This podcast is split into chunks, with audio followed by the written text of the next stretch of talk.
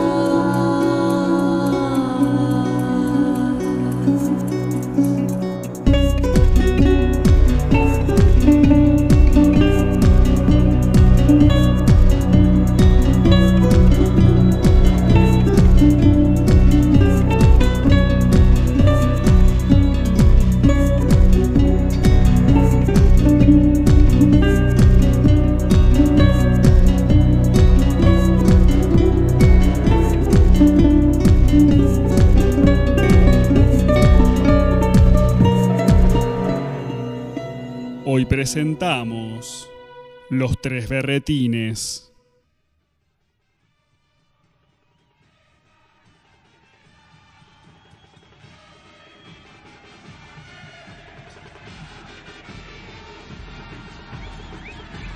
El partido va 3 a 0.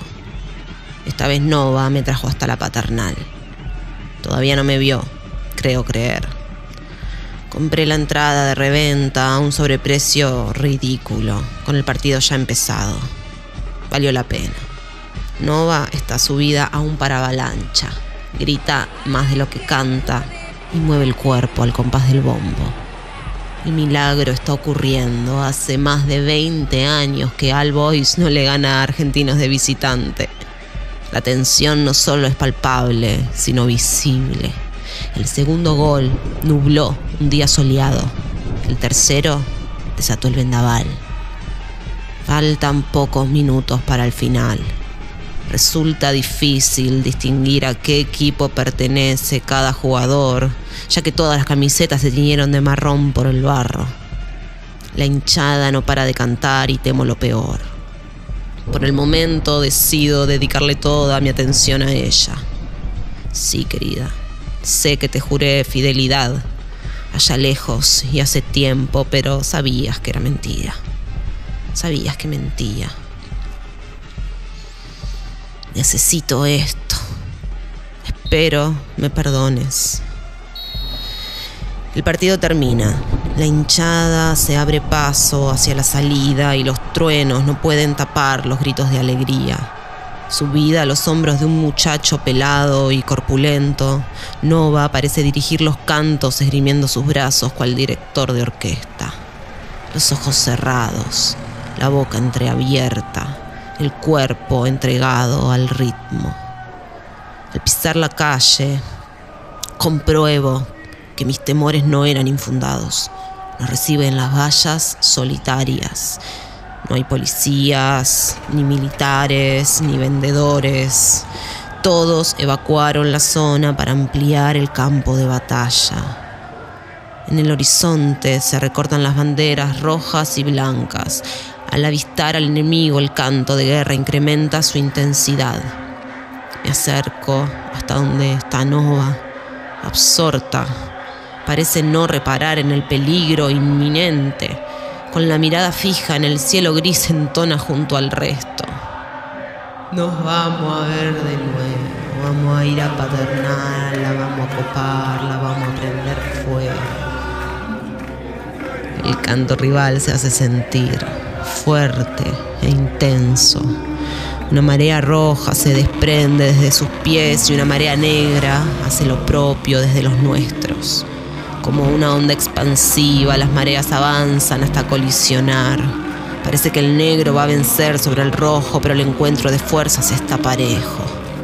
La primera línea de cada bando está a punto de entrar en combate. Los cantos se superponen y se confunden. Poco menos de un metro separa ambos frentes. Cuando todos frenan en seco, cierran los ojos y agachan las cabezas. Cada hinchada entona su mantra. Un sonido gutural y profundo. El color rojo bajo mis pies vibra a una frecuencia de onda cada vez más corta. Parece un lago infernal. Parece la arena marciana sobre la que te desangras. un estallido psíquico. Los colores se desdibujan y se mezclan y empiezan las corridas. Me tropiezo y al mirar hacia abajo encuentro a Nova riendo sobre el asfalto. Le ayudo a levantarse y le pido que me siga de cerca. Volver al estadio es nuestra salvación. Somos las únicas que escapan del frente. Nadie nos mira o nadie nos ve. No hay seguridad privada, ni personal de mantenimiento, ni directivos, ni jugadores. Desde lo alto de la tribuna contemplamos la batalla. Había escuchado hablar sobre este fenómeno, aunque nunca lo había presenciado. La hinchada local está en retirada. Un gran número de banderas rojas está terminando de mutar al negro, al igual que muchas camisetas. Es un combate de menos de 10 minutos. Al boy se hizo por lo menos 100 o 150 nuevos feligreses. Los locales los doblaban en número y en trapos. Tenían todo en contra, pero la pasión pudo más. Acabo de presenciar un hecho histórico, no me queda duda. Nova duerme sobre mis piernas. La levanto en brazos y salimos a la calle. De fondo todavía puedo escuchar el clamor de la victoria. Los pibes, todos de cabeza, en la plaza del barrio, de gira, preparando el asado para verte a vos.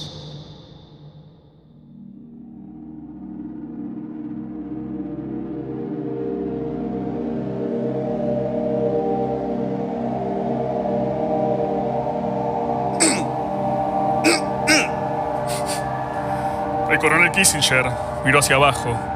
No todo estaba perdido. Por la ventanilla divisó Saturno, siempre expectante.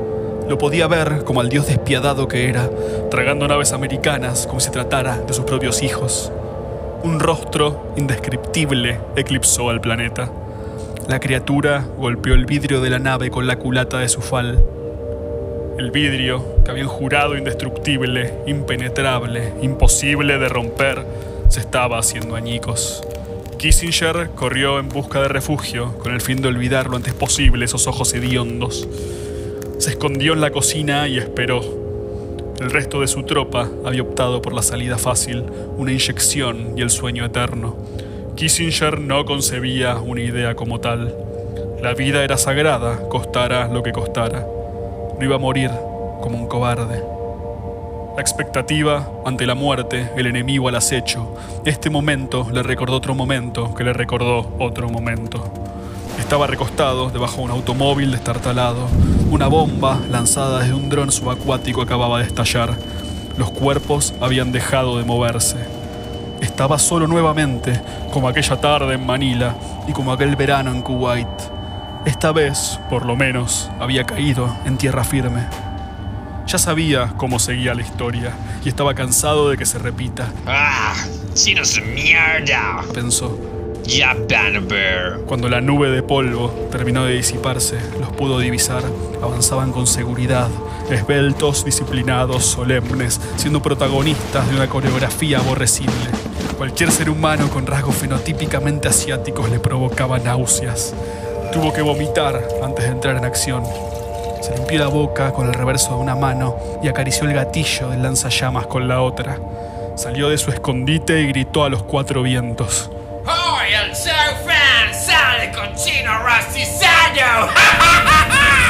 Las llamas lo consumieron todo, menos la sonrisa de Kissinger.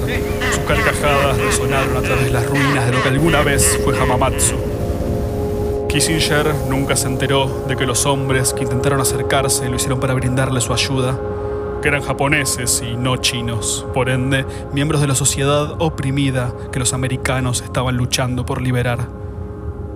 Kissinger volvió en sí cuando la puerta se abrió de golpe.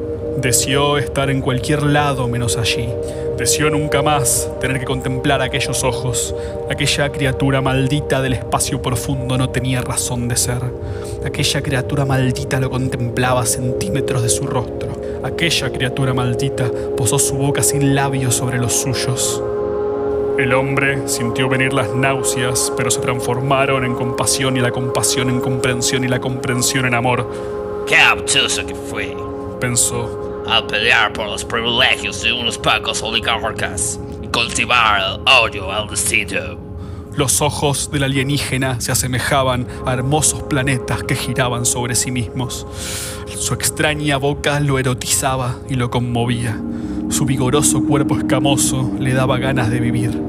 Che, bebete, Expresó el ser en perfecto español porteño. soy Frano y vos te venís conmigo.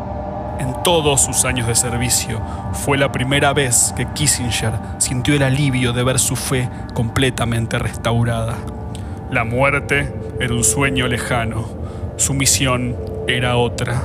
La tierra merecía la invasión, Y qué honor formar parte de ella. pensó Kissinger antes de tomar la mano de Franús para escapar hacia un futuro mejor.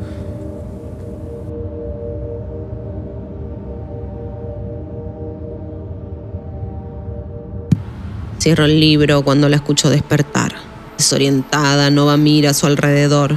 Sobresalta cuando sus ojos reparan en mí. ¿Quién carajo sos? ¿Dónde estoy? De vuelta a la misma mierda. Nova, tranquila, trabajo para tu esposo. Decime que por lo menos no cogimos. Llegaste a casa en un trance bastante intenso. No sé qué clase de mujer pensás que soy. Trabajas para mi esposo. Eso no te vuelve demasiado respetable, que digamos. Dinero es dinero. Me llamo Priscila, soy detective privada. Su desconcierto se transforma en curiosidad. De ahí me sonabas, obvio. Sos la pelotuda esta. La del apellido alemanoide. La que dejó que los peronchos del octavo devenimiento mataron a la hija de Torrico. Chiquita, deja de hacerte la boluda, te lo pido por favor. Ya nos conocemos y estamos grandes. Sé que estás metida con los adventistas. Hace una semana te saqué del barolo antes de que te prenda fuego viva. Lo que hace ella no es lo que hago yo. No te confundas. ¿Ella? Esa mujer. ¿De qué mierda hablas? Esa mujer que toma el control cuando yo no estoy. ¿No te Entonces... pensás que me voy a meter con esa chusma por voluntad propia? Si ni siquiera acompaño a Juanfra a sus partidos del palco. Yo no tengo nada que ver con ese mundo. Yo soy de otro mundo. Uno menos lleno de pulas que el tuyo. Mira alrededor con asco. Se levanta de la cama y se da cuenta de que no lleva puesta su propia ropa. Le presté una remera de los visitantes y un short con el escudo de Deportivo Armenio que algún chongo se olvidó en casa alguna vez. ¿Y esto? Ayer llovió mucho. Vos misma te cambiaste antes de acostarte. ¿Dónde, dónde nos encontramos ayer? En la paternal, en la cancha de... Basta. Prefiero no saber. Es que me doy, por Dios. ¿Me pedís un Taxify, por favor? Todo lo que creí sentir por ella acaba de esfumarse. Es una cheta más. Molesta y engreída y probablemente un poco psicótica. Yo pensando en enamorarme mientras el mundo se viene abajo y vos allá peleando por todas y por todos. Y yo siendo la boluda de siempre, depositando las emociones donde su única posibilidad es devaluarse. El auto llega y ella se va. No sé si masturbarme o irme a dormir. Opto por seguir leyendo, pero voy a ir lento. Algo en mí no quiere saber el final.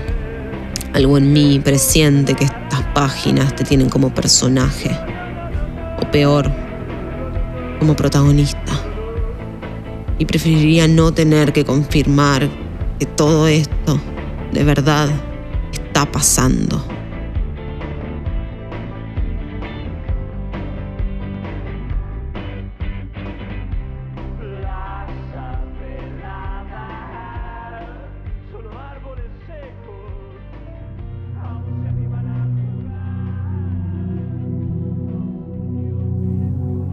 Protagonizado por Ana Clara Barbosa como Priscila von Friegelberg,